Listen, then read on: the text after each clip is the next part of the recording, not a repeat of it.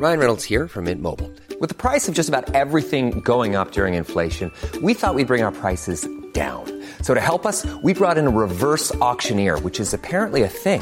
Mint Mobile unlimited premium wireless. Ready to get 30, 30, bit to get 30, bit to get 20, 20, 20, bit to get 20, 20, bit to get 15, 15, 15, 15 just 15 bucks a month. So, Give it a try at mintmobile.com slash switch. $45 upfront for three months plus taxes and fees. Promo for new customers for limited time. Unlimited more than 40 gigabytes per month. Slows. Full terms at mintmobile.com. Planning for your next trip? Elevate your travel style with Quince. Quince has all the jet setting essentials you'll want for your next getaway, like European linen, premium luggage options, buttery soft Italian leather bags, and so much more. And it's all priced at 50 to 80% less than similar brands. Plus, Quince only works with factories that use safe and ethical manufacturing practices. Pack your bags with high-quality essentials you'll be wearing for vacations to come with Quince. Go to quince.com slash trip for free shipping and 365-day returns.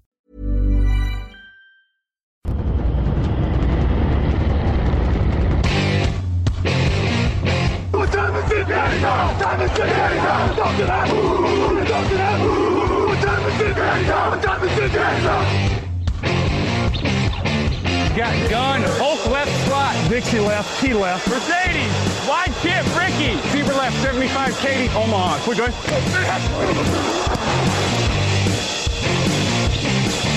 The last play of the game. Who's going to win it? Luck rolling out to the right. Dumps it up to Donnie Avery. Goal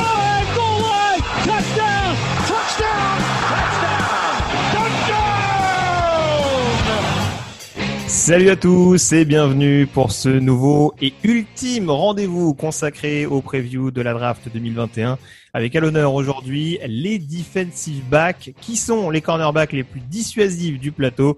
Des safety méritent-ils le premier tour de draft? Quels sont les profils les plus polyvalents? Tant de questions qu'on abordera au cours de cette émission avec notre spécialiste draft habituel Jean-Michel Bougeur. Salut Jean-Michel. Eh, salut Grégory, ça va? Toujours. Et toi alors? Pour cette, ouais. pour cette dernière, ça y est, on, on rentre dans cette dernière ligne droite en, en brossant le, le, le- la majeure partie en tout cas des profils. On est chaud, on est chaud. C'est Ouais, ça. C'est compliqué d'aborder les 256 choix, mais en tout cas, on fait en sorte euh, chaque année de vous en donner un maximum. Et là, aujourd'hui, euh, on va reprendre le schéma habituel, euh, le, les têtes d'affiche, on dira les premiers et deuxièmes chapeaux supposés euh, de ce qui représentera donc euh, le secondary de cette draft 2021. Et puis, on évoquera bien entendu les valeurs sûres, les énigmes et euh, les pépites. On en profitera également en fin d'émission pour contextualiser un petit peu le niveau de cette draft euh, par le biais de Jean-Michel en opposant un petit peu les forces qu'on avait en 2020 et celles qu'on aura en 2021. Ça pourrait être intéressant de savoir un petit peu ce qu'on envisage euh, concernant le potentiel de certains prospects à venir. Euh, mais avant tout ça, donc, le premier et deuxième chapeau avec notamment les, le trio de tête. Hey, it's Jack Rabbit. You listening to the Touchdown Podcast? Tune in, baby.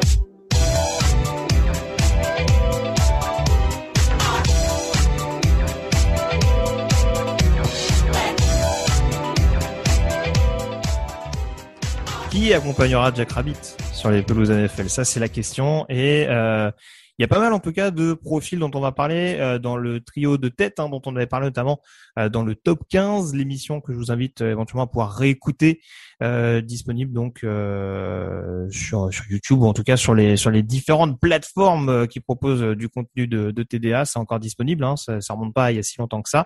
Euh, mais en tout cas, pas mal d'héritiers, si je peux parler ainsi, pas mal de fils d'eux dans cette draft. Euh, plus dans plus sur cette position d'ailleurs que sur euh, que sur d'autres euh, me semble-t-il Jean-Michel Euh, mais en tout cas sur ces trois principaux profils on avait donc Caleb Forley cornerback Virginia Tech 1m89 pour 89 kg 20 plaquages pour 12 passes défendues 4 interceptions et un touchdown. Je l'ai pas précisé mais ça c'était en 2019 puisque c'est un joueur qui s'est mis en retrait euh, lors de la saison passée. On a également Patrick Surtain the second fils de Patrick Surtain, ancien cornerback des Miami Dolphins, ancien euh, en 37 plaquages, pardon, euh, 9 passes défendues, une interception et un TD en 2020. Euh, ses mensurations, c'est 1m86 pour 92 kilos, cornerback d'Alabama. Et puis on termine avec JC Horn, euh, fils de Joe Horn, ancien receveur des Saints, euh, qui lui donc joue à South Carolina, 1m86 pour 93 kilos, euh, 16 plaquages, 6 passes défendues et deux interceptions avec les Gamecocks euh, lors du dernier exercice. Comme souvent pour ce premier chapeau, Jean-Michel, je, vais te mettre au défi de nous comparer un petit peu euh, ces différents profils avec euh, quelques questions, quelques préférences que tu pourrais avoir si euh, aujourd'hui tu étais general manager d'une franchise. Et la première question que je vais te poser, c'est sur des attributs essentiellement physiques, si je peux parler ainsi, mais en tout cas une question qu'on va beaucoup se poser sur ces trois hommes. Qui, pour toi, est le plus rapide du plateau Oh, Khaled Farley, je pense. Je pense que c'est lui le plus rapide. Déjà, on en parlera, c'est lui le plus athlétique et je pense que c'est lui le plus rapide. C'est ce qu'on a vu avec Virginia Tech. Alors, c'est vraiment dommage qu'on l'ait pas vu en 2020. Après, mm. bon, c'était son choix par rapport au Covid, hein, mais euh, oui, c'est le plus rapide. Oui, très clairement, c'est ce qui lui permet de toute façon d'être le plus collant. Alors, je vais pas, je vais pas anticiper sur d'autres questions parce que je pense que ça va revenir un petit peu, mais oui, en tout cas, ça a été, ça a été un joueur extrêmement décisif hein, de par les stats que j'évoquais tout à l'heure et sa rapidité est pas étrangère à, ce phénomène. Euh, une qualité qui devient presque essentielle désormais dans la NFL moderne, le plus physique ou le plus agressif, si je peux les mettre dans le même, euh, dans le même panier. Ah, moi, je dirais Jesse Horn. Parce que justement, moi, c'est la première qualité que je le trouve, c'est qu'il est agressif. Il est très agressif euh, sur la ligne au moment de l'engagement, tu vois, dans les cinq premiers yards. Mhm. Il est très agressif ensuite parce qu'il est toujours au contact. Et d'ailleurs, cette agressivité, ça peut aussi faire partie de ses défauts, c'est-à-dire que parfois il est trop agressif. Et on sait très bien que, évidemment, au niveau universitaire, ça se siffle aussi, mais encore plus en NFL. Donc, il va falloir qu'il soit vigilant pour pas euh, recevoir trop de pénalités. Oui, c'est un peu ce qu'on évoquait. Voilà, c'est une générosité, une intensité qui peut parfois être un peu piégeuse. J'ai vu des comparaisons, par exemple, il me semble que je crois que c'est PFF qui le comparait, par exemple, à Drake Kirkpatrick. Ça te donne à peu près la donnée. C'est-à-dire que c'est un joueur contre qui tu gagneras pas tes duels facilement, mais voilà, c'est un joueur qui peut aussi te côté des mouchoirs un peu un peu pression en fin de rencontre. Donc euh, voilà, un joueur qui va falloir euh, qui va falloir couver. Mais là encore, je n'anticipe pas sur d'autres catégories à venir. La fluidité de déplacement. Ah, Caleb Farley. Caleb Farley. C'est vraiment l'athlète euh, des trois, c'est le plus athlétique, donc euh, c'est lui qui se déplace le mieux. Que ce soit euh, le plus fluide, avec les step back, donc la course à reculons, avec sa vitesse, quand il se retourne aussi, la fluidité de hanche, Caleb Farley. Les meilleures mains eh ben, La meilleure aptitude, je dirais, à punir le quarterback pour, pour faire ça. Ben, Caleb Farley aussi. Hmm. Parce que Caleb Farley, en fait, quand il était au lycée, c'était un quarterback. Donc déjà, euh, les mains pour un quarterback, c'est essentiel. Et c'était un quarterback qui courait beaucoup.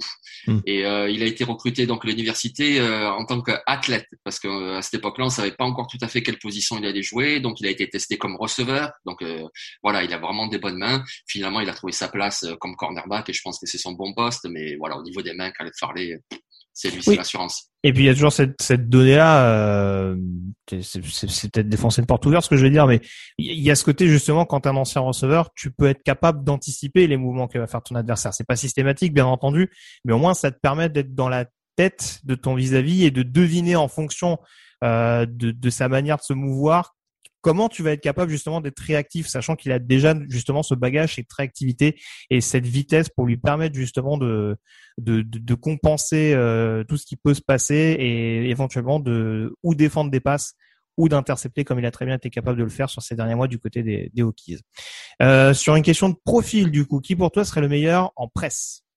Euh, Certaine, Patrick Certaine parce que lui, il est vraiment, c'est le plus abouti techniquement. Et donc, euh, sur les lignes d'engagement, là aussi, il est vraiment au contact de son receveur. Et, euh, comme tu dis, c'est un fils d'eux, donc il comprend très bien le jeu, il comprend ce que c'est un tracé. Donc là aussi, la course en reculant, se retourner, comment, où va arriver le ballon, euh, quelles sont les routes des receveurs. vraiment, au niveau du press corner, Patrick Certain, c'est vraiment l'assurance touristique. On lui a souvent reproché sa, son explosivité. Enfin, c'est pas un joueur qui au premier abord va paraître hyper explosif. Enfin, c'est pas un Jalen Ramsey par exemple. Mais si je peux prendre une comparaison avec un autre ancien d'Alabama, est-ce que c'est pas un profil à la Marlon Humphrey par exemple? Ah oui, oui, c'est vrai. Ouais, très bonne euh, comparaison. Ouais, je trouve aussi. Ouais, exactement. Voilà, le type qui vraiment euh, est toujours au contact. C'est vraiment l'homme à homme. Patrick Sarton, c'est la défense en homme Alors, il peut faire aussi de la zone, hein, excuse-moi. Et ah, il a joué d'autres positions à Alabama. On se rappelle en 2019, il jouait la position de star, qui est une position un petit peu hybride. C'est euh, hmm. pour redonner une image aux auditeurs, c'est un peu euh, c'est une position qu'occupait Mika Fitzpatrick, voilà, qui est aujourd'hui donc safety en NFL. Donc, il peut faire beaucoup de choses, mais bon, c'est vraiment un joueur en, en homme à homme. Et du coup, le meilleur euh, sur ces trois hommes au niveau de la zone? Ah, je pense qu'Alep Farley, vu ses qualités athlétiques, vu sa vitesse, euh, je pense que c'est lui sur une défense de zone, ce serait lui. Très bien. Euh, d'un point de vue caractère, qui pour toi est le est le leader, enfin, en tout cas serait euh, serait le le leader le plus légitime dans un vestiaire? J'ai aucun doute sur les trois, a priori, mais pour en désigner un, je dirais Patrick Sorten aussi. Parce qu'il était vraiment à Alabama dans le programme numéro un. C'était un leader d'Alabama et ça veut dire quelque chose d'être un leader à Alabama. Donc euh, voilà. Et c'est pour lui aussi que, tu vois, le, bien sûr qu'il y a toujours euh, un étage supérieur à NFL, mais arriver d'Alabama, être leader à Alabama, ça donne quand même beaucoup d'assurance. Bah oui, et puis c'est vrai que ça avait un petit peu sauté aux yeux quand Minka Fitzpatrick avait été, euh, on va dire, un, un, titulaire ou en tout cas un leader assez important de Nick Saban dès sa saison freshman. Patrick Surtain, il a quand même été responsabilisé très tôt du côté de Tuscaloosa et ça en dit en effet beaucoup. Euh, sur sur l'état d'esprit et euh, la manière dont, dont, ce joueur va être capable de s'adapter en NFL on l'a dit, c'est voilà, c'est pas tous les joueurs dont les pères en jouant en NFL sont pas forcément aguerris, mais lui on sent qu'il y a quand même une maturité assez intéressante et, je te rejoins là-dessus. Euh, le plateau le plus haut. Caleb Farley. Vu ses qualités athlétiques, moi je dirais Farley, il est déjà très bon, mais il a un tel potentiel athlétique que tu te dis que c'est lui qui a le plafond le plus haut. D'accord.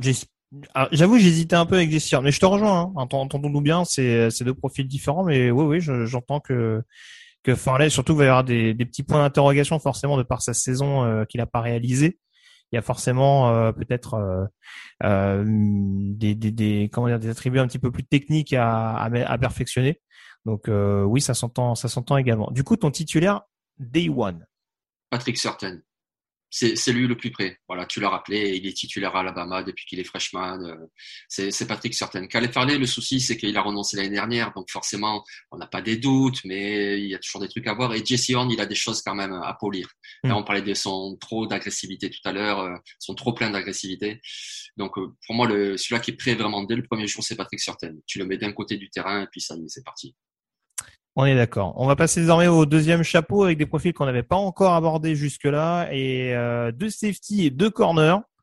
Euh, a priori sur le papier en tout cas. Euh, on va commencer par Trevon Murray, safety de TCU. Je sais que c'est un joueur que tu aimes beaucoup et a raison, 1m86, 94 kg pour le joueur des Hornet Frogs, 47 plaquages, 9 passes défendues et 2 interceptions cette saison avec Texas Christian. Un profil a priori de free safety, même si c'est un joueur qui sait faire énormément de choses. Oui, c'est ça, il est très complet. Mais comme tu dis, c'est un profil de free safety. Et c'est pour ça qu'à mon avis, c'est le seul qui pourrait être pris au premier tour. Je dis pourrait parce que la position de safety est un petit peu dévaluée, mais euh, s'il y en a un qui part au premier tour, c'est Trevon Moring parce que justement, il apporte sur la couverture de passe. Donc lui, c'est un cornerback au lycée. Il a été euh, recruté comme ça d'ailleurs par TCU, c'était une recrue 4 étoiles au poste de cornerback. Donc euh, voilà, déjà ça veut tout dire au niveau de ses qualités en tant que dans, la couverture. Alors, c'est un vrai safety, il sait jouer au milieu du terrain, il sait aussi apporter contre la course même si c'est pas sa qualité première, mais par contre en couverture euh, voilà, c'est c'est un démon, je veux dire. Est-ce qu'on peut parler sans que ce soit exagéré d'un safety générationnel? Ah, eh, peut-être bien, écoute, hein, parce que vraiment, il, est impressionnant. Après, moi, je trouve qu'il a encore, euh, pour être générationnel, il faudrait qu'il soit encore plus complet par rapport à ce qu'il peut apporter sur le run-stop. Il hmm. fait, c'est pas un mauvais plaqueur, c'est pas. Mais oui, il y a des prises d'angle un peu suspectes par moment. Ouais, voilà, voilà. En tant que couverture, oui, il y a aucun souci. Après, bon. Parce que parce que j'avoue, moi, une comparaison qui m'avait un petit peu sauté aux yeux en le voyant jouer, mais du coup, avec le run-stop, c'est peut-être un petit peu en décalage. C'est plutôt Malcolm Jenkins. Euh, le safety des Saints, qui lui aussi d'ailleurs est un ancien cornerback, qui s'est vraiment perfectionné euh, sur le poste de safety en étant extrêmement complet. Et c'est vrai que Trevon Murray me rappelle un petit peu ce, ce profil-là, même je trouve en un peu plus costaud euh, au premier abord, mais ouais, c'est sûr qu'il y a, il y a forcément ça à perfectionner. Mais franchement, c'est pas le, la base de travail me paraît pas aussi énorme que ça en l'occurrence. Ah oui, oui, oui, oui. Et c'est pour ça qu'il pourrait être un premier tour euh, légitime. Ça, il n'y a pas de souci là-dessus. Moi, je pense que dès le premier jour, il peut contribuer. Parce qu'en plus, c'était un capitaine d'équipe. Euh, dès son année freshman, il avait été élu euh, freshman de l'année par ses coéquipiers. il jouait beaucoup en équipe spéciale aussi. Ça aussi, il le faire. Enfin, c'est vraiment, ouais, comme tu dis, peut-être un générationnel. Très bien. Donc, tu as répondu à ma question d'emblée. Donc, pour toi, premier tour. Moi, j'avoue, ouais, je le vois pas descendre au-delà du début deuxième. Euh, voilà. Sachant qu'en plus, ouais, c'est le safety qui semble quand même se dégager du lot. C'est vraiment une équipe qui a, qui a, des besoins sur ce poste-là. Je pense que faut pas hésiter une seule seconde. Euh, un joueur sur lequel il y a un peu plus de points d'interrogation, non pas par le talent du bonhomme, mais peut-être par le profil. Euh, Javon Holland, euh, safety d'Oregon, 1m86 pour 89 kg, joueur qui n'a pas joué en 2020, je le précise, hein, il s'est mis en retrait également de son côté. 66 euh, plaquages, 4 passes défendues, 4, quatre interceptions et un touchdown donc pour le, defensive back canadien. Euh, ouais, je le disais un petit peu un point d'interrogation d'un point de vue, je dirais presque projection, puisqu'on ne sait pas vraiment encore à l'heure actuelle. Tu vas sans doute nous éclairer là-dessus. Euh, où il serait le plus à même de vraiment performer en NFL. C'est un joueur qui sait faire énormément de choses. Maintenant, est-ce qu'il excelle selon toi vraiment dans un domaine? Ouais, je sais pas si je vais t'éclairer en fait, parce que moi aussi, tu vois, j'ai un petit peu. Alors, des doutes, c'est pas sur son niveau, comme tu dis, c'est sur euh, la meilleure utilisation qui sera faite. Bon, alors après, les schémas, c'est sur le papier. Je veux dire, si tu as un bon defensive back et si tu as un coordinateur défensif intelligent, il pourra l'utiliser parce que Jevon Holland, c'est euh, c'est un super safety qui a de très bons instincts, qui qui comprend euh, les intentions de l'attaque, qui lit très bien les routes des défenseurs. D'ailleurs, il a fait neuf interceptions en deux saisons. Il a de bonnes mains. Alors, de quoi on parle En fait, c'est parce qu'à Oregon, il n'était pas tellement utilisé comme safety, mais plutôt comme euh, nickel cornerback. Donc voilà, pour défendre les receveurs dans le slot. Après, ben, s'il est utilisé comme nickel cornerback en NFL, ben, c'est très bien aussi à nickel. On en a besoin, on le voit de plus en plus, des receveurs dans le slot qui font beaucoup de dégâts, donc avoir un Jevon Holland, ça sera très bien. Après, voilà, ça dépendra du système, de l'équipe qui le choisira. Est-ce qu'il sera dans un... Moi, je trouve que un des, meilleurs systèmes pour lui, ça serait, tu sais, comme faisait Gus Bradley avec son système avec les trois safety. Mm-hmm. Si tu en as deux qui sont vraiment dans la boîte et qui peuvent gérer ça, tu as Von Holland ensuite qui peut naviguer entre le slot, entre le high. Ouais, c'est ça. C'est c'est les espèces de avec les avec les systèmes nickelback à trois safety. Oui, c'est des espèces de zone safety, des joueurs qui peuvent, euh, des joueurs hybrides qui peuvent parfaitement euh, surprendre le quarterback en évoluant dans toute dans toute partie dans toutes les zones du terrain sans forcément être préposé euh, ou sur un ou sur du comment dire ou sur du jeu très profond ou vraiment sur du renforcement de la boîte tout ce genre de choses. Donc euh, c'est là-dessus que oui je te rejoins. C'est vrai que ça peut être vraiment un homme à tout faire. Il y en a quelques-uns hein, euh, très clairement dans, dans cette classe. C'est peut-être aussi ce qu'il est ce qu'il est dissocie par exemple d'un très bon Murray qui sont quand même aguerris par exemple pour être un très bon free safety. Javon Holland, c'est ce qui c'est ce qu'il dessert un petit peu. Après, très franchement, euh, voilà. Là, là pour le coup, il y a vraiment une base et des attributs euh, physiques. C'est quand même un joueur hyper rapide. Euh, donc vraiment, ça va être ça va être un joueur extrêmement courtisé, je pense. A priori, deuxième tour? Oui, je pense deuxième tour. Oui, je pense. Ouais, je serais étonné qu'il descende un petit peu plus bas en l'occurrence. On en revient au corner. Alors j'avoue que derrière le top 3, c'est encore un petit peu difficile à discerner. Il y a quand même deux noms qui se ou trois parce qu'il y en a un autre qu'on va évoquer dans les valeurs sûres. Euh, tu me diras ce que tu en penses. Euh, Greg Newsom, cornerback de Northwestern, 1m86 pour 86 kg, 12 plaquages, 7 passes défendues et une interception. On parlait tout à l'heure de Patrick Surtain. On est peut-être un peu sur le même profil, c'est-à-dire c'est peut-être pas le joueur le plus explosif, mais alors qu'est-ce qu'il est difficile à prendre à défaut? Oui, c'est ça. Et moi, il me paraît trop ready, tu vois. Il me paraît prêt à jouer dès le premier jour. Là, tu vois, tu viens de donner ses stats. Elles sont pas fabuleuses, mais il faut rappeler aux auditeurs qu'il a joué trois matchs. Peut-être quatre, mais je crois trois. Donc, euh, du mm. coup, c'est en trois matchs, ça. C'est un joueur qui est, qui est grand, qui est fluide, qui a une très bonne intelligence de jeu. Euh, c'est un joueur qui nous donne l'impression de pouvoir jouer dans deux systèmes, soit en presse, soit en zone. Euh, il peut tout faire. C'est vraiment un très bon corner. Alors après, moi, les doutes que j'ai sur lui, c'est qu'en en fait, en tout et pour tout, il a joué que 17 matchs parce qu'il a été blessé. Ensuite, donc, euh, il y a une saison tronquée en Big Ten. Ensuite, il a renoncé pour la fin de la saison. Il a eu également une blessure. Et puis les blessures, donc, parce qu'en fait, c'est un joueur qui était blessé, mais tous les ans. Hmm. Tous les ans, il a eu une blessure. Alors, il est très talentueux, mais tous les ans, il, alors, il a pas, il s'est pas pété le genou tous les, toutes les années. Des fois, c'était des blessures minimes. Il ratait que deux matchs, mais il a été blessé tous les ans. C'est dommage parce que sinon, il a vraiment le profil d'un premier tour. Mais par rapport à son historique de blessure. Oui, c'est ce qui risque de lui fermer la porte des, du, ouais. jeudi, ouais. Ouais. Mais euh, oui, à surveiller. Et puis, c'est vrai que pour rejoindre ce que tu disais, c'est vrai que alors, je, je vais pas encore une fois, ça va pas être le truc de cataloguer sans arrêt des conférences, mais c'est vrai que la Big Ten est quand même une conférence beaucoup plus axée sur du jeu au sol et que c'est vrai qu'on peut mettre aussi en avant le fait que Newsom est peut-être pas encore plus avec un calendrier décimé comme euh, comme celui que qu'a joué la, Big Ten en, en 2020. Euh, il n'a pas forcément rencontré une énorme adversité au poste de receveur et quand il était sur le point de le faire, donc contre Ohio State, il est sorti relativement tôt. Donc c'est vrai que là, en l'occurrence, c'est vrai que ça rejoint un peu les points d'interrogation que tu exposais, c'est-à-dire qu'il y a ce côté physique et ce côté, euh, oui, il est talentueux, mais jusqu'à quel point? Et c'est là où il va falloir réussir à éclairer ça. Mais voilà, c'est un joueur qui a l'air extrêmement appliqué, comme beaucoup de défenseurs de Northwestern ces dernières années. Et euh, très franchement, euh, voilà, faut voir si on arrive à le garder en forme. Si je veux parler ainsi, hein, il n'y a, pas non plus. Mais euh, oui, en tout cas, c'est c'est quand même un joueur là aussi en termes de QI football qui a l'air extrêmement établi et sur lequel on pourrait compter assez assez rapidement en l'occurrence.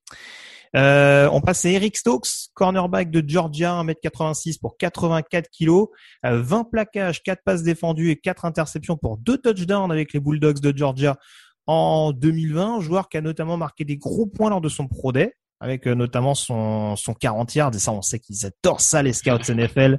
Donc forcément, Eric Stokes, euh, il, est, il a grimpé en flèche dans la hiérarchie.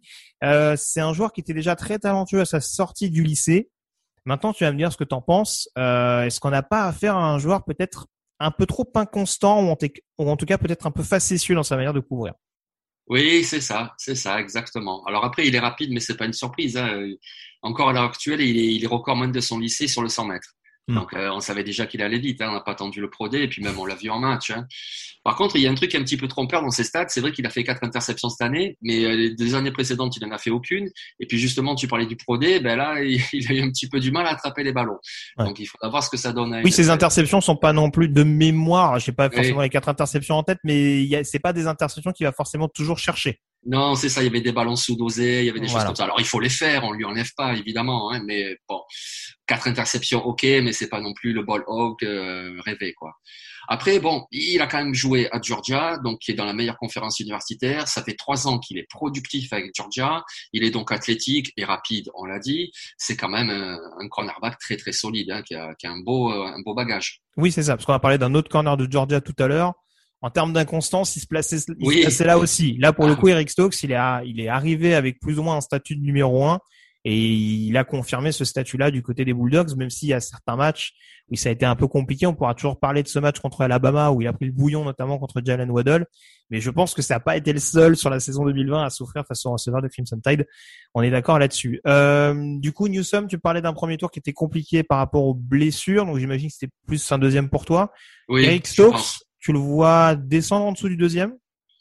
En dessous du deuxième, non. Ah non, je pense qu'il partira au deuxième tour, oui, je pense, ouais. Et peut-être même une fin de premier, parce que comme tu dis, euh, la NFL adore les, les, joueurs qui sont rapides. on a de plus en plus euh, de receveurs rapides, il faut bien les contrer, donc c'est même possible qu'ils partent en fin de, premier tour. Oui, c'est sûr, c'est sûr. Bah, si on prend un profil euh, à peu près similaire qui sortait de la même université, un DeAndre Baker, par exemple, bon alors l'historique n'a pas été oui, même si on va même si on va voir, attention, il va peut-être rebondir chez les Chiefs hein, après après les soucis judiciaires qu'il a connus. Euh, mais en l'occurrence, oui, c'est vrai que le son statut de premier tour n'était pas non plus établi et il y avait quand même des, des, des capacités physiques indéniables on est peut-être sur ce même profil et en effet, il y a peut-être une équipe qui peut qui peut éventuellement être séduite en, en fin de premier tour. On est d'accord là-dessus. On a fait tour sur ces premiers et deuxième chapeaux, en l'occurrence de cette classe de defensive back. On passe dès à présent va valeurs sûres, aux énigmes et aux pépites.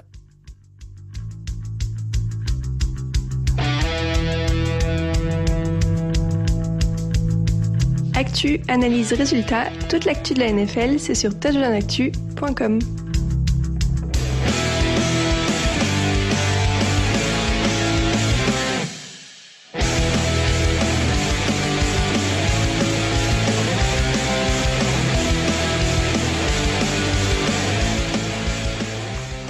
les valeurs sûres donc et euh, on va commencer par un joueur que j'aime beaucoup. J'aurais presque pu le mettre hein, dans les premiers chapeaux, mais euh, c'est presque mon chouchou de cette classe, donc il finira chez un rival d'NFC Sud, j'en suis persuadé. voilà, c'est ça. Asante Samuel Junior, cornerback de Florida State, 1m78 pour 83 kilos, euh, 30 plaquages, 6 passes défendues, 3 interceptions, un fumble forcé, 2 fumbles recouverts dans l'affreuse défense des Seminoles en 2020. Euh, vous l'aurez compris, c'est bien entendu le fils d'Asante Samuel senior. Hein. là, pour le coup, il n'y a pas vraiment de, découverte en soi. Euh, je le disais, euh, joueur que j'adore euh, et qui risque, encore une fois, d'être desservi par un physique j'allais dire disgracieux pour déconner, mais euh, ouais, enfin, en tout cas, aux yeux des scouts NFL, ça risque d'être catégorisé comme le profil un peu petit. Maintenant, quand on le voit jouer, c'est tout sauf un ben voilà, exactement, exactement. C'est vrai qu'en NFL, on a du mal à projeter un cornerback qui fait moins d'un mètre 80 euh, comme cornerback numéro un, cornerback extérieur. Donc de suite, on voit sa taille et puis on dit ah ben non lui c'est un slot. Mais en fait tu as tout dit parce que quand tu vois jouer à Santé Samuel mais il joue plus grand que sa taille. C'est euh, Mhm. c'est je francise une expression américaine mais voilà il joue vraiment plus grand que sa taille. Même quand le run stop c'est un très bon plaqueur. Il va au mastic il, il tombe les coureurs et et puis et puis il défend très bien les receveurs parce qu'il a une très bonne détente il a de la vitesse euh, il est fluide euh, il a de bons instincts lui aussi. Enfin moi je pense que malgré son gabarit ça peut être tout à fait un cornerback numéro un en NFL Ta projection du coup. Alors moi, je t'avoue, euh, je l'ai mis début deuxième tour. Franchement, je serais étonné qu'il n'y ait pas quand même pas une équipe qui tente en fin de premier. Oui, oui, exactement pareil. Moi aussi. Tu vois, par exemple, si avec leur deuxième choix, les, les Jets ne prennent pas un cornerback, ils leur en font un. Moi, je pense que tout en haut du deuxième tour, euh, s'ils prennent à Santé Samuel, ça serait un très bon choix. On est d'accord. Mais euh, en tout cas, ouais, joueur, euh, joueur assez, assez intéressant. Et, et, ce, qui- et ce que je trouve fou, encore une fois, c'est que pour avoir fait sa fiche, que vous retrouverez euh, a priori dans les prochains jours, enfin incessamment sous peu, si elle n'a pas encore été diffusée, euh, son père a quasiment le même physique, quoi. Et déjà à l'époque, il était un petit peu euh, blacklisté, si je peux parler ainsi. Et ouais, enfin, c'est assez c'est assez marrant. Alors encore une fois, je m'avance. Hein, rien ne dit qu'il qu'il performera vraiment en NFL. Mais avec les armes qui sont à, sa disposition, je vois pas comment euh, ça pourrait pas être un titulaire dès sa première année, sauf blessure, bien entendu, ce que je lui souhaite pas. Mais euh, ouais, il y a quand même énormément d'attributs euh, très clairement à sa disposition. Valeur sûre également sur le poste de safety. Alors là, je pense qu'il va falloir prendre quelques pincettes pour expliquer ça. Euh, Paris Ford, safety de Pittsburgh, 1m83 pour 86 kg, 41 plaquages, une passe défendue et trois interceptions avec les Pittsburgh, Sta- les Pittsburgh Panthers pardon, en 2020. On est dans la pure poésie et un petit peu à l'instar de Desi Horn, il y a quand même, il y a quand même une certaine euh, agressivité à peut-être contenir. C'est ça, c'est ça. Ben, c'est un joueur qui va nous régaler parce qu'on le verra dans les highlights de la Ah, l'année prochaine. clairement, ouais. Voilà. où on verra euh, un receveur ou un coureur partir en hélicoptère. euh, et puis voilà, parce que c'est un gros cogneur, un gros cogneur, un gros cogneur, Paris Ford. Alors il fait pas que ça non plus. euh, il est bon en couverture aussi. D'ailleurs, il a joué cornerback aussi avec euh, Pittsburgh à l'université. Alors il jouera pas cornerback à NFL, hein, je vous le dis tout de suite, mais il a aussi des capacités en couverture. Mais voilà, c'est un gros cogneur. Après, est-ce qu'il est pas trop agressif lui aussi? Donc du coup, ça génère euh, des pénalités des fois parce qu'il va tête en avant. Ça génère aussi des plaquages manqués parce qu'il va y aller tellement comme un bourrin que des fois, ben, il se trompe d'angle et il rate le gars. Et puis, et Il puis, est- euh, excuse-moi, je te coupe, mais Hum. c'est- peut-être un petit peu paradoxal, ou c'est peut-être moi qui me laisse un petit peu piégé par, euh, par ma vision d'optique, mais euh, il fait 1m83 pour 86 kilos, et pourtant tu le trouves fin sur un terrain. C'est ça que je trouve. euh, alors c'est un faux fin, très clairement, parce que il a pas peur du contact. Mais je sais pas si en NFL c'est quelque chose qui peut être quand même rédhibitoire. Ben en fait, c'est- j'allais enchaîner juste là-dessus. C'est qu'une autre des limitations, c'est quand même son gabarit. Il a pas un Mm. gabarit impressionnant. Voilà.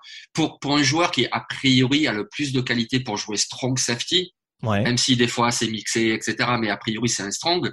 Il a pas un gabarit de folie. Alors euh, euh, je veux bien qu'en universitaire ça passe. euh, c'est quand même un très bon niveau. Le, si tu le fais universitaire, c'est que tu es bon. Mais la NFL c'est tellement au-dessus que il a pas le gabarit pour jouer strong safety. Donc euh, c'est une des limitations. Bah, je ne sais pas si, si là encore comparaison est raison, mais est-ce qu'on peut parler d'un profil à la carte Joseph? Ah oui, oui, bien, bien, ouais, oui, oui. Il y a ce côté vraiment cogneur, ouais, mais c'est ça, mais qu'elle est les pas angles sont pas toujours plus. rassurants. Ouais, et alors, ouais. la couverture, ouais, là très clairement, c'est pas un strong safety sur lequel faut s'attendre à, à des miracles pour en homme à homme, on dira sur du jeu profond, quoi. Non, c'est ça. Et comme euh, Reggie McKenzie n'est plus en NFL, donc c'est bon, euh, Paris Ford, il sera pas pris avec le choix numéro 14 au premier tour. Voilà. Ouais, non, j'ai toujours pas digéré ça, mais bon. voilà. c'est ce que je vois. Euh, très bien, on aura le temps d'en reparler derrière, t'inquiète pas. Ouais. Euh, on termine avec Aaron Robinson pour ses valeurs sûres, cornerback de UCF, 1m81 pour 86 kg, 41 plaquages, 6 passes défendues, un fumble forcé et un fumble recouvert en 2020 avec euh, les Knights. Euh, joueur là aussi extrêmement polyvalent. Et là, d'un point de vue, euh, on dira euh, réactivité et intensité, je trouve que c'est un profil assez intéressant aussi. Ah ouais, moi je trouve que tu as eu un bon choix de le mettre en valeur sûre parce que voilà, ça fait deux saisons qu'il produit, il est bon contre la course, il est fluide dans ses déplacements, il défend bien la passe, c'est vraiment un joueur très précieux. Moi la seule petite limitation que j'aurais, c'est qu'il a surtout joué nickel Mhm. dans le slot, donc à voir s'il peut jouer euh, cornerback extérieur en NFL. De manière assez étonnante, parce que c'est pas non plus le, le, le Non, joueur le plus gabarit. petit. Hein. Ouais. Ouais, ouais. Mhm. Oui, donc à voir après comment il pourra être utilisé, est-ce qu'il aura cette qualité-là ou pas. C'est pas qu'on en doute, mais vu qu'on l'a pas vu, donc euh, forcément on se pose la question. Mais c'est clair que c'est une belle valeur sûre. Et, et d'ailleurs, tiens, ça permet de faire une parenthèse juste en 10 secondes, parce qu'aujourd'hui on va vous parler de 15 joueurs, on peut pas en parler de 150. Et juste pour vous dire qu'en valeur sûre, il y a aussi le, le safety de la même université, Central Florida, qui s'appelle Richie Grant et qui lui aussi est une belle valeur sûre. Mais revenons sur Aaron Robinson. Ouais, tout à fait. Non, franchement, c'est c'est un profil. Là encore, tu le disais, là, c'est sûr que on sait ce qu'il peut apporter en tant que nickel, au moins dans un premier temps. Mais c'est vrai qu'on va on va peut-être devoir avancer un petit peu euh, à tâtons pour pour savoir s'il sera vraiment capable de devenir au moins un bon receveur numéro 2 sur l'extérieur. Je pense Cornerback, qu'il ouais. a. Euh, J'ai dit quoi? Receveur? Receveur, mais c'est pas grave. Pardon. ouais. bah, Ouais. Alors, cornerback numéro 2. Mais en tout cas, ouais, il y a, il y a de quoi faire. Euh, Je t'ai pas posé la question. Boris Ford, du coup, en termes de projection, ça donnerait quoi pour toi? Ah, moi, je pense que c'est du troisième tour. Il est talentueux, mais ses petites limites de gabarit, puis euh, quelle utilisation en avoir, je vous dirais troisième tour. Ouais, moi, je suis en fait entre 2 et 3. Ouais. Vas-y, Aaron Robinson, Et. Aaron Robinson, par rapport à ce que tu viens de décrire, justement, est-ce qu'il va pouvoir jouer à extérieur, pas extérieur? Moi, je pense qu'il part pas avant la deuxième partie du deuxième tour. Même s'il il a du talent pour partir plus haut, mais cette petite interrogation fait que, à mon avis. Ouais, deuxième, troisième également euh, pour moi concernant le joueur d'Orlando. On passe à présent aux énigmes et il y en a moult, comme on dit. Euh, quatre joueurs. euh, c'est souvent des questions de profil, mais on va détailler là-dessus. On parlait de, l'autre cornerback de Georgia tout à l'heure, Tyson Campbell. 1m89 pour 84 kilos, euh, 29 plaquages, 5 passes défendues et une interception en 2020 avec Georgia. Euh, joueur qui, là encore, s'appuie sur un excellent bagage athlétique. Il a fait un bon pro également. Ça, c'est à souligner et on va dire que ça maintiendra quand même sa cote auprès des franchises NFL. Maintenant, en termes de production, ça laisse peut-être un peu à désirer sur l'ensemble de son, de son CV du côté d'Athènes. Ben voilà, c'est ça. Et il a fait un bon Pro D, c'est bien, mais franchement, c'est pas là-dessus qu'on l'attendait, parce qu'au Pro c'était des, des tests athlétiques, et on sait que Tyson Campbell, c'est un super athlète. C'est pour ça qu'il va être drafté, d'ailleurs, parce que c'est un super athlète. Hmm. Par contre, techniquement, oh là là, c'est brut, quoi. C'est vraiment brut de décoffrage. Alors moi, moi je t'avoue, euh, alors tu l'as peut-être suivi en plus en fin de saison, tu vas pouvoir me donner ton avis. Il me rappelle énormément un profil à la Sidney Jones en sortie de Washington, qui était ce joueur justement chez les Huskies, qui était pas forcément le meilleur, hein, qui était derrière un Buda Baker par exemple à l'époque euh, dans son université, mais qui était un tel monstre athlétique qu'on qu'on se disait il peut pas descendre au-delà des deux premiers tours. Alors après il y a eu les problèmes physiques qui ont fait que, hein, c'est aussi ce qui a ce qui a compliqué son début de carrière notamment à Philadelphie. Mais euh, j'ai l'impression que c'est un peu dans le même moule, c'est-à-dire que il y a énormément de, ouais, il y a une base vraiment intéressante, mais là le coaching va avoir une part tellement importante au-delà encore une fois du point de vue santé. C'est voilà, c'est un joueur, il va il va vraiment falloir savoir quoi en faire et comment l'utiliser à bon escient, parce que euh, ouais, c'est un joueur qui là aussi en, en un contre un peut être peut-être un peu un peu gambler ou en tout cas euh, un petit peu perdu sur certaines séquences. Ouais, moi, il me rassure pas énormément. Il a un gros potentiel, donc du coup, voilà, euh, c'est déjà ça. Après, si tu arrives à bien le coacher, ça peut être un super corner. C'est-à-dire que lui, c'est vraiment la définition du haut plafond. Il a un Mm. très haut plafond. C'est vraiment un pari que tu peux faire là-dessus. Mais après, il y a vraiment beaucoup de travail. hein. Je veux dire, c'est quand même une recrue 5 étoiles, mais il a pas du tout joué comme une recrue 5 étoiles avec Georgia. hein. Ça, c'est, euh, il y a beaucoup de travail technique, euh, de compréhension du jeu, etc. Il y a, il y a du boulot. C'est pour Oui, ça que c'est une énigme. Il- il était pour moi troisième meilleur corner de l'équipe en 2019. Euh, il a clairement progressé en 2020. Ça, on peut pas lui retirer. Mais après, oui, comme tu disais, de par ce qu'on en attendait à la sortie de lycée, pour l'instant, on se dit, euh, est-ce qu'il a déjà plus ou moins atteint les limites ou est-ce que vraiment il commence à se développer et ça peut être une aubaine pour une franchise NFL C'est là où il va falloir réussir à bien placer le curseur. Euh, cette énigme, pour toi, elle se situerait où dans la draft? Vu son potentiel athlétique, tout est possible. Je veux dire, c'est possible. Ryan Reynolds here from Mint Mobile. With the price of just about everything going up during inflation, we thought we'd bring our prices down. So to help us, we brought in a reverse auctioneer, which is apparently a thing. Mint Mobile unlimited premium wireless. Ready to get 30, 30, bit to get 30, bit to get 20, 20, 20, bit to get 20, 20, bit to get 15, 15, 15, 15 just 15 bucks a month. So, Give it a try at mintmobile.com slash switch. $45 upfront for three months plus taxes and fees. Promo for new customers for limited time. Unlimited more than 40 gigabytes per month. Slows. Full terms at mintmobile.com. Hiring for your small business? If you're not looking for professionals on LinkedIn, you're looking in the wrong place. That's like looking for your car keys in a fish tank.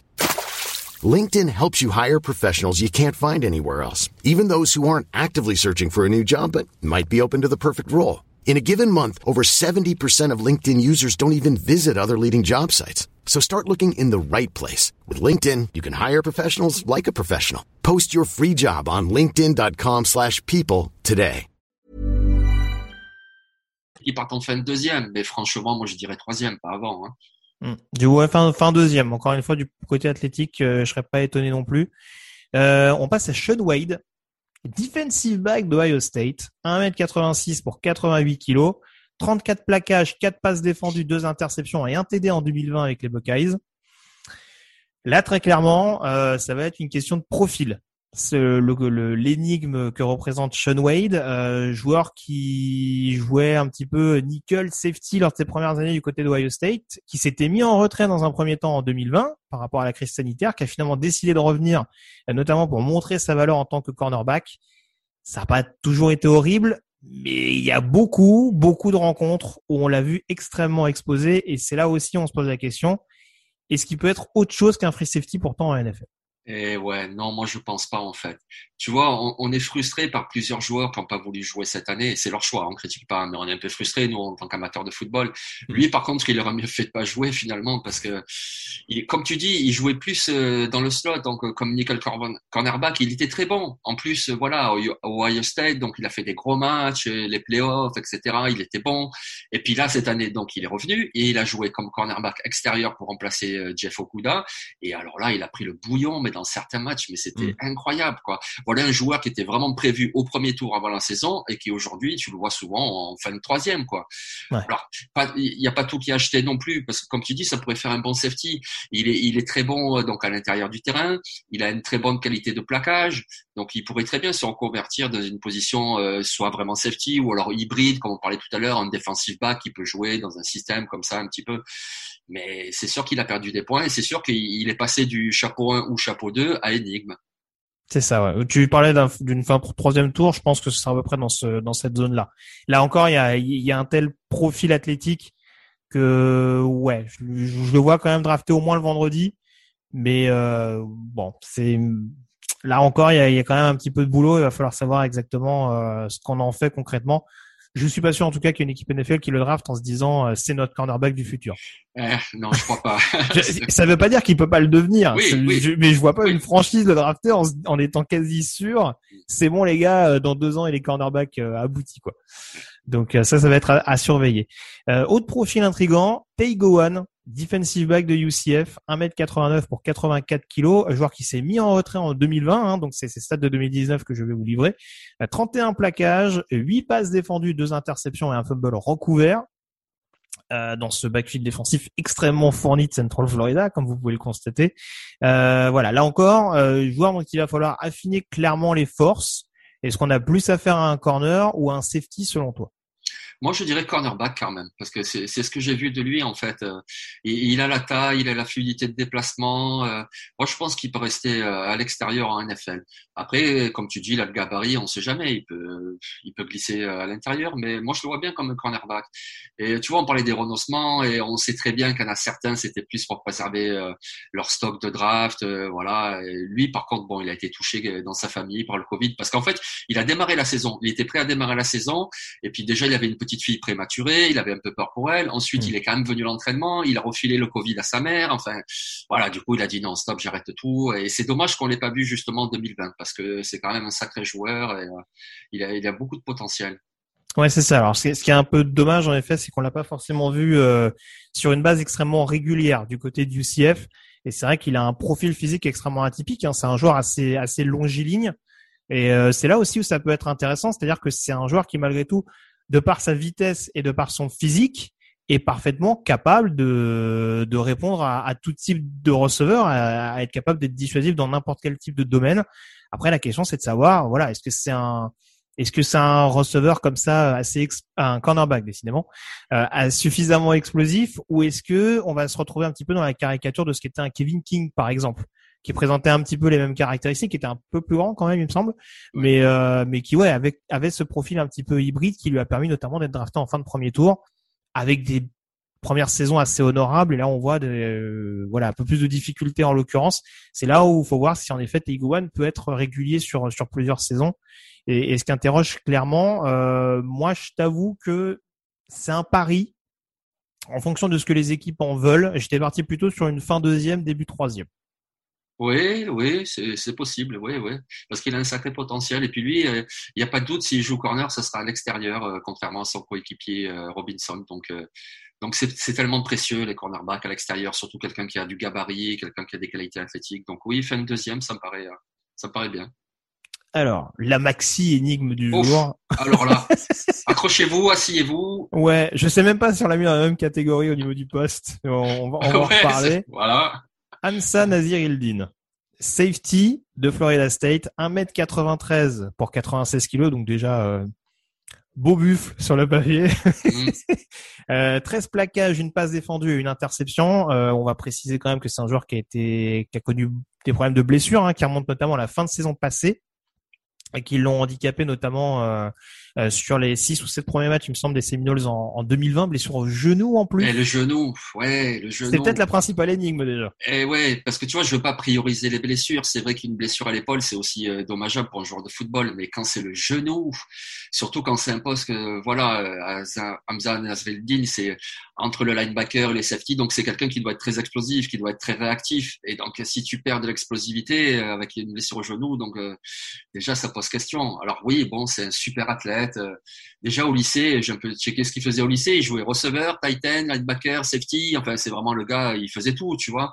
Mais en même temps, quand tu fais tout, est-ce que tu fais vraiment quelque chose?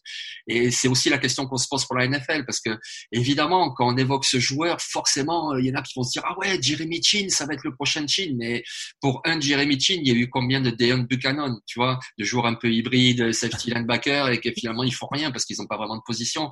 Et c'est vraiment la, la question. Alors, je dis pas que c'est un mauvais joueur, bien sûr qu'il sera drafté. Déjà, c'est un bon plaqueur, il est athlétique. Donc, ne serait-ce qu'un équipe spécial, il va t'apporter. Dans une mm. rotation, il va t'apporter. Mais après, disons que dans les trois premiers tours, tu espères quand même avoir un titulaire. Est-ce que Nazir Ildin pourrait être titulaire à NFL Moi, je me pose euh, vraiment la question. Et je te la pose. En tout cas, on passe le bonjour à Dion Buchanan au passage. Mais oui, non, non, je te... oui, non, je te rejoins. C'est sûr que là, il y a quand même une utilisation qui va être assez limitée. Euh, voilà, à part euh, le côté box safety, euh, enfin ouais, linebacker slash safety. Jeremy Chin, je trouve qu'il avait encore plus cette cette capacité sur la couverture qui m'a moins sauté aux yeux, je trouve, de la part de Nazir depuis son arrivée du côté de Tallahassee. C'est c'est là-dessus où en effet sur le run stop, ça peut être un mec qui contribue, euh, qui peut sortir du chapeau quand on fait appel à lui, mais ouais, ça va être compliqué de lui mettre énormément de pression sur les épaules tout de suite, déjà pour s'assurer qu'il est bien revenu. Mais ouais, sur l'équipe spéciale, ça peut être un joueur en effet qui contribue énormément, ça je te rejoins. Ouais. Voilà. Donc euh, troisième, quatrième tour?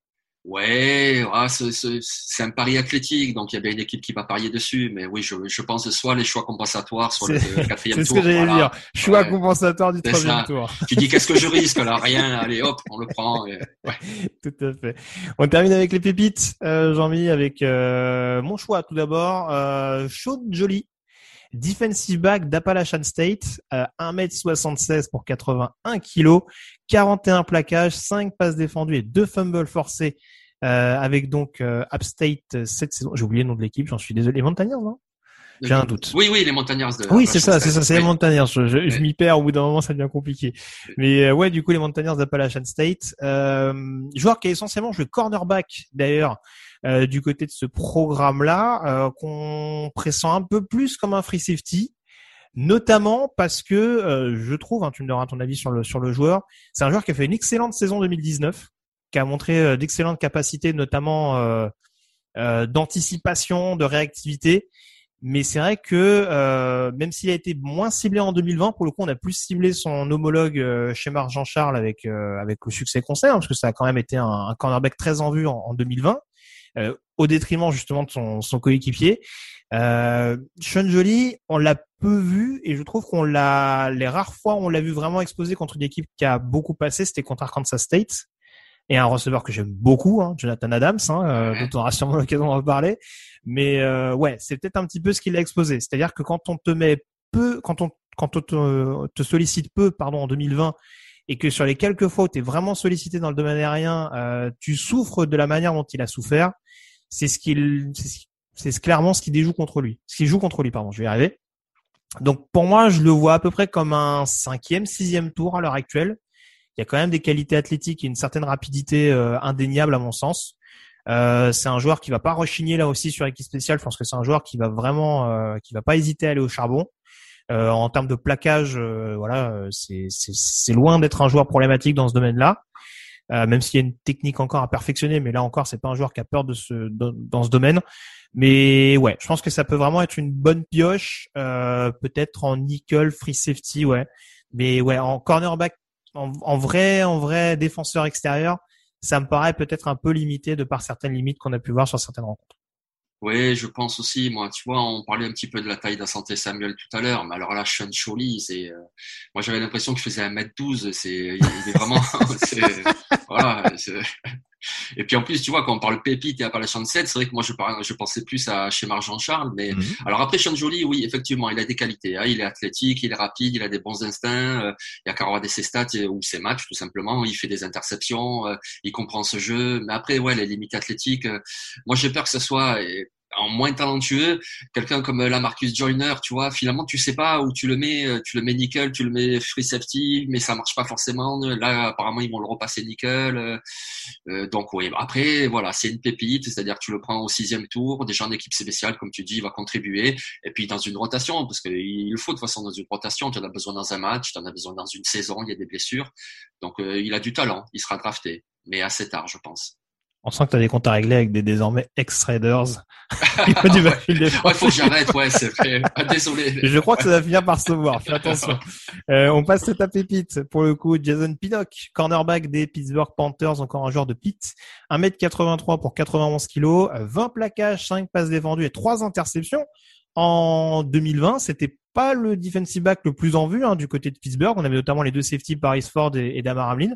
Maintenant, il y a une production qui est loin d'être déconnante. Ah oui, ben voilà, c'est pour ça que moi je, je l'aime bien en pépite, tu vois, parce que bon, lui aussi, il sera pris, euh, disons, 5, 5e tour, peut-être 6e. Mais il a du gabarit, ça fait trois ans qu'il produit, il a fait des interceptions cette année, mais il en a fait aussi l'année dernière, l'année d'avant. Euh, c'est un joueur qui est athlétique, qui a de l'expérience, qui joue physique. Alors, pourquoi c'est une pépite et c'est pas un troisième tour? C'est parce qu'il n'a pas vraiment une qualité supérieure qui fait que, voilà, c'est quelqu'un qui fait à peu près tout bien, mais rien de très très bien. Mais par contre, voilà, c'est quelqu'un, lui aussi, je pense, sur équipe spéciale, il pourra beaucoup apporter parce qu'il a beaucoup de vitesse. Lui aussi, il a fait un très bon Pro On a vu sa détente, on a vu euh, ses qualités athlétiques. Euh, moi, j'aime bien ce joueur-là. C'est vraiment le joueur que tu prends dans un 53, qui va être fiable, qui va contribuer pendant quelques années. Ouais, je te, bon, t'as as globalement, t'as globalement tout dit. C'est vrai qu'il y, y, a ce côté vraiment besogneux qui est, qui est à mettre en application. Il aura peut-être pas ce côté, euh, j'allais dire ball hawk, mais en tout cas, euh, oui, ce sera, ce sera, ce sera un joueur clairement à polir. Mais oui, t'as as globalement tout dit. Ta projection du coup, 5-6, tu me disais? Ouais, 5-6, plus, plus 6 même. Ouais, plus 6. Ouais, je, je serai parti là-dessus euh, également en effet pour euh, le défenseur des Panthers. On a fait le tour donc sur les valeurs sûres les énigmes et les slippers. On va juste terminer euh, cette euh, émission et cette preview consacrée au secondary avec euh, enfin preview draft tout simplement. On va laisser de côté justement euh, le secondary euh, en tout cas euh, d'un point de vue exclusif en évoquant notamment les forces en présence 2020 et 2021. Alors on va rappeler donc l'idée c'est de confronter on va dire les forces en présence de l'année passée et celles de cette saison et de dresser un top 3 en gros de ce qui de, voilà des tu arrivé, le, top 3 de ce qui représente pour nous les, joueurs les plus aguerris. En gros, savoir à peu près où se situent les prospects de 2021 par rapport à ceux qui ont été draftés l'année passée. Je, vais m'en sortir avec des mots simples. C'est toujours mieux. ils ont compris. C'est toujours mieux. On commence par les QB. Où se situe Trevor Lawrence? Bah, Numéro 1. numéro 1. Voilà, tout simplement. Hein, voilà. Après, vous pouvez préférer Justin Herbert ou Joe Burrow, comme vous voulez, mais euh, Trevor Lawrence, c'est le numéro 1. Donc ensuite, vous mettez Burrow ou Herbert en 2 et 3. Alors, Victor voulait savoir les running backs. Les running backs. Ah, ben on va lui faire plaisir, voilà, avec son eh running back scent, parce que moi je le mets numéro 1. Je mets Najee Harris tout en haut. ça va ressentir souvent ça, son running back Ah, ouais. Pour moi, Najee Harris, c'est vraiment le numéro un cette année parce que déjà, c'est le plus puissant. Et ma foi, c'est quand même la qualité principale qu'on demande à un coureur, hein, c'est d'être puissant. Et il n'y a, pas plus puissant que lui, à part peut-être Derek André à NFL. Et puis, il n'est pas que puissant. On en a déjà parlé dans d'autres podcasts. Voilà, il a une capacité à attraper les ballons qui est impressionnante.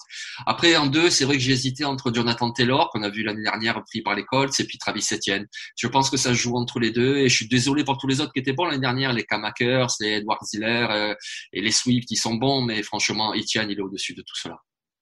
Très bien. Les receveurs, justement, on sait que c'est une classe, notamment le top 3, qui est très attendue. Où tu les situes en 2021 Alors ça, c'était très difficile, mais pas pour les deux premiers. Enfin, de mon point de vue, évidemment. Hein. Hmm. Parce que de mon point de vue, les deux meilleurs, c'est les deux de cette année, c'est Jamar Chase et Devonta Smith pour moi, ils sont au-dessus de tout ce qu'on a vu l'année dernière et ça veut dire vraiment quelque chose quand on voit ce qu'ont fait les receveurs l'année dernière en NFL, les rookies. Mhm.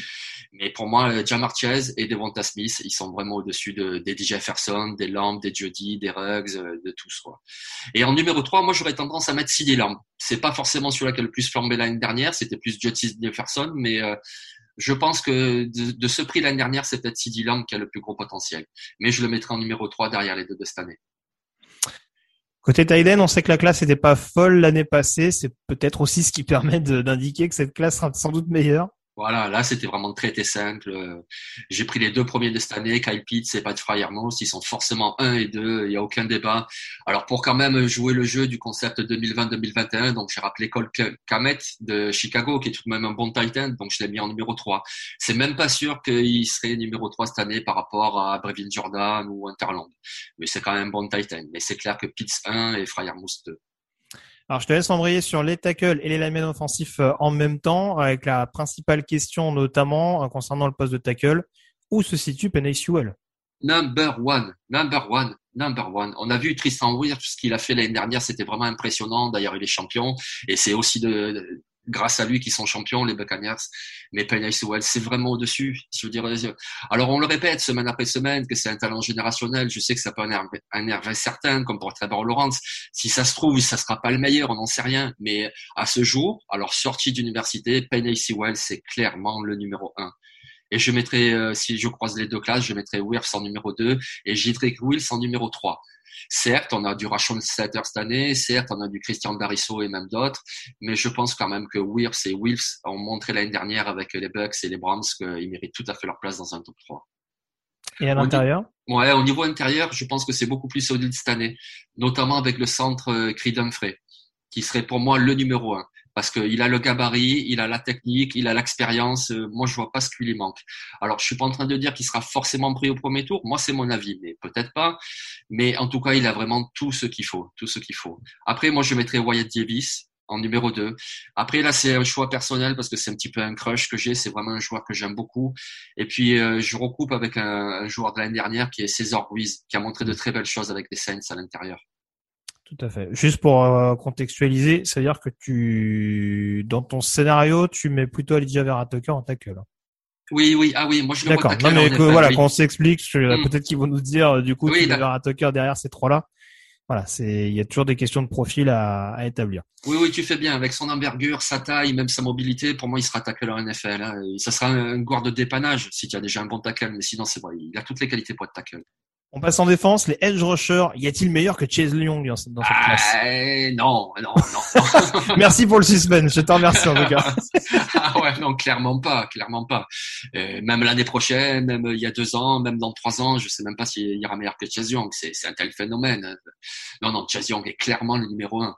Après, ça joue pour la place 2 et 3. Et là, je pense quand même que c'est cette année, par contre, qui a plus de talent. Hmm. Alors, est-ce que c'est Kuti Pay Est-ce que c'est Aziz Ojulari euh, Moi, j'aurais tendance à mettre Aziz Ojulari Larry en numéro 2 parce qu'il est tellement rapide que, à mon avis, c'est celui-là qui va vraiment performer en NFL. Donc, je mettrais Young, Larry et Pay. Mais bon, après, ça se discute. Et puis, à voir comment on se développera Grégory Rousseau. Sait-on jamais. Ça se trouve dans deux ans, ça sera lui le number one. Hein. Tout à fait. Sur l'intérieur de la ligne, euh, en l'occurrence, on sait que c'est Derek Brown, notamment, qui crevait l'écran en 2020. Euh, cette année, c'est un peu plus délicat. tu les vois donc plutôt en retrait par rapport au, au defensive tackle des Panthers ah oui, oui, tout à fait. Oui, Derek Brown aussi, euh, il est clairement numéro un en croisant les deux drafts, clairement numéro un. Alors après, la question se pose qu'est-ce qu'on fait de Barmore et qu'est-ce qu'on fait de Kinlow Tu vois, celui-là de cette année, celui-là de l'année dernière. Moi, je pense que Barmore est un petit peu au-dessus parce que je le trouve plus abouti tactiquement euh, que, que ne l'est Javon Kinlo. Alors après, Javon Kinlo, c'est un monstre athlétique, mais je pense que Barmore est un poil au-dessus. Si je devais drafter, que j'avais les deux disponibles, je prendrais Barmore plutôt que Kinlo, même si les deux sont très bons. Donc, je ferais Brown, Barmore et Kinlo. Très bien. On passe au linebacker. Euh, L'année dernière, on avait Isaiah Simmons notamment qui avait crevé l'écran de par son profil polyvalent. On a un autre linebacker extrêmement polyvalent à venir. Qui a tes faveurs sur ce duel à distance? Je peux parler ainsi. C'est là que c'est hyper intéressant parce que j'aimais beaucoup Isaiah Simmons et puis tout le monde aimait beaucoup Isaiah Simmons et puis même s'il a été très peu utilisé finalement avec les Cardinals, j'ai aucun doute qu'on le verra beaucoup plus cette année et puis les années suivantes, c'est un super joueur. Mais Mika Parson, euh, Mika Parson quoi, c'est c'est le numéro un. Moi, j'ai le choix entre Parson et Simon, je prends Parson. Ah, t'as un crush hein, pour euh, pour Parsons, on peut le dire. Ah, je sais même pas si c'est un crush. Pour moi, ça me paraît l'évidence, mais après, c'est sûr, euh, c'est mon avis. Ça peut pas être une évidence. On peut avoir notre après, avis. Mais... Euh, après, si tu me permets, c'est deux caractéristiques différentes. C'est-à-dire qu'on a un joueur qui joue plus sur la vitesse et sur le blitz, qui sera plus dangereux en tout cas dans ce domaine-là, même s'il sait faire d'autres choses, bien entendu. Et Simon, c'était vraiment dans le côté capable d'être dangereux n'importe où en termes de couverture. C'est peut-être là-dessus la, la, distinction. Après, oui, c'était deux profils énormes, mais c'est sûr que personne sur le papier euh, apporte beaucoup, notamment pour une équipe qui a besoin d'être performant et sur le run-stop et sur le pass rush. Oui, exactement. Ouais. Du coup, du coup, en troisième, tu étais en balotage entre euh, Patrick Quinn et Jeremiah Wusuko. Ouais, c'est ça, c'est ça, exactement. Alors, j'aurais peut-être tendance à partir sur Jock, donc le linebacker de Notre-Dame qui sera à la draft de cette année, mm. euh, de par sa vitesse. Euh, mais après, au niveau gabarit, au niveau ce que peut apporter Patrick Quinn, on l'a vu quand même cette année à Baltimore. Alors, il n'a pas fait que des bons matchs, il y a encore du travail. De toute façon, il avait fait qu'une seule saison titulaire avec LSU, mais il a quand même un sacré potentiel. Donc, ouais, c'est vrai que là, il y a balotage, je trouve, moi, entre Quinn et, et, et Jeremiah Owusu mois. Ouais, après, on va le dire clairement, il y a quand même une classe de linebacker qui paraît quand même un peu plus intéressante que celle de l'année dernière. C'est plus profond, oui, effectivement.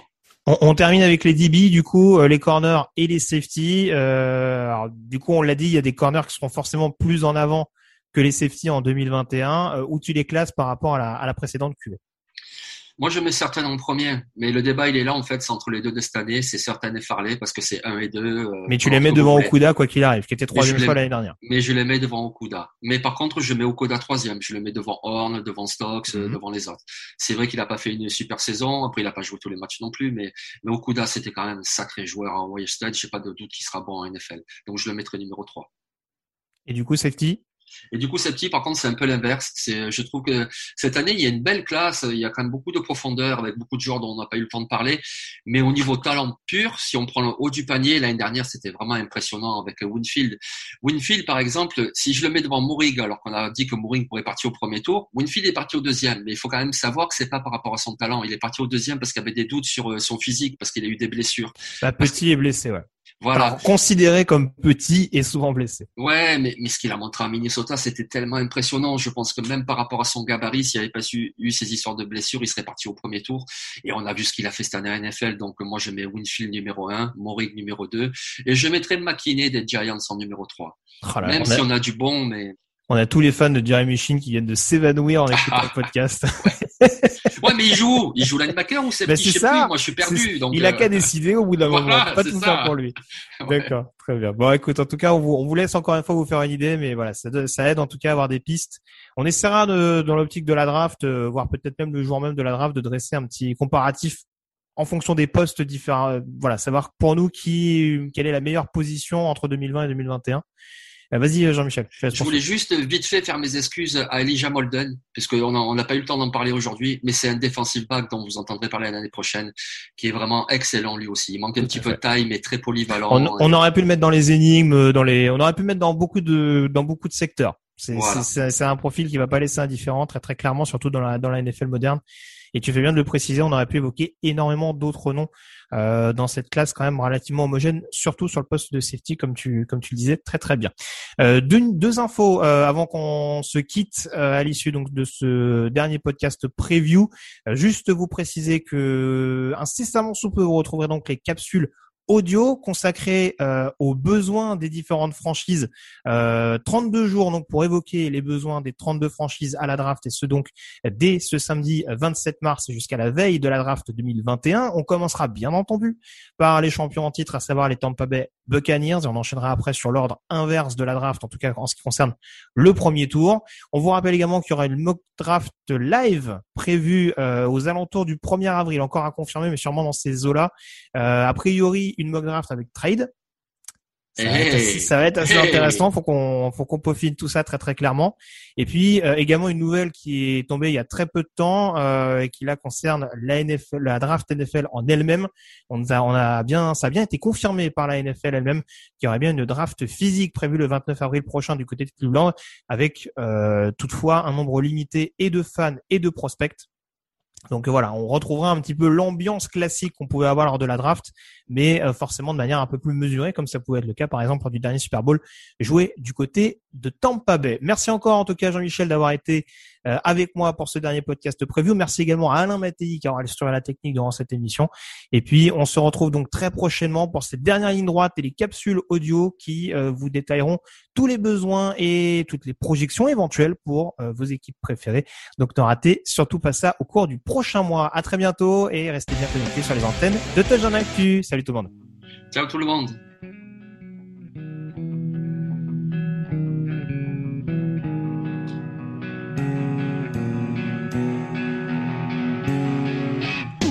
Les meilleures analyses, fromage et jeux de mots, tout sur le foutu est en TDAQ. Le mardi, le jeudi, tel gâteau risotto, les meilleures recettes en TDAQ.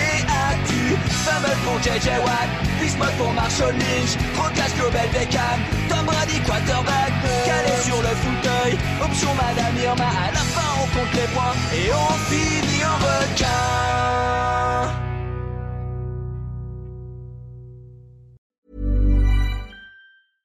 Imagine the softest sheets you've ever felt. Now imagine them getting even softer over time. That's what you'll feel with Bowl and Branch's organic cotton sheets. In a recent customer survey, 96% replied that Bowl and Branch sheets get softer with every wash. Start getting your best night's sleep in these sheets that get softer and softer for years to come. Try their sheets with a 30-night guarantee. Plus, get 15% off your first order at bowlandbranch.com. Code BUTTERY. Exclusions apply. See site for details.